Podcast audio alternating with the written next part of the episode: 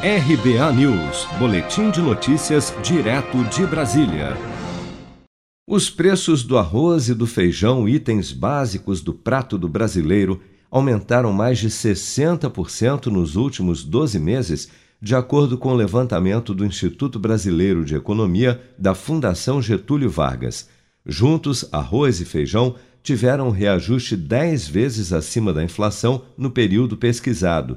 De acordo com o levantamento, em apenas um ano o arroz subiu 60,8%, enquanto o feijão superou o parceiro de prato em quase 9 pontos percentuais, com uma alta de 69,1%.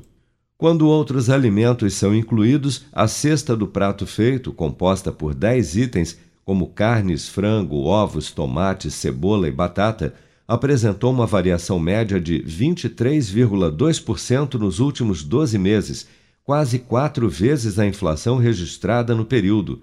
É quase o dobro de todo o grupo alimentação do IPC, que engloba os gêneros alimentícios comprados em mercado e a alimentação fora de casa, servida em bares e restaurantes. O pesquisador da FGV, Matheus Peçanha, avalia que a escalada de preços do arroz e do feijão foi acentuada nos últimos anos, principalmente pela desvalorização do real frente ao dólar. A gente teve que importar um pouco de feijão, né, então é mais um custo aí, e junto, linkando com essa questão da importação, o câmbio, né, que desfavorece o preço tanto pelo lado da importação, né, a gente teve que importar feijão para abastecer é, o mercado interno, e importa, importa com dólar, né? o dólar está mais caro. É, e também o próprio produtor do arroz e do feijão e, e das carnes, né, sobretudo, é, acaba vendendo é, no, no, mercado externo, né? porque o dólar mais caro ele prefere receber em dólar do que receber em real. Então, isso proporciona um aumento de exportação que desabastece o mercado, o mercado interno. É. Então, os preços acabam tendendo a subir.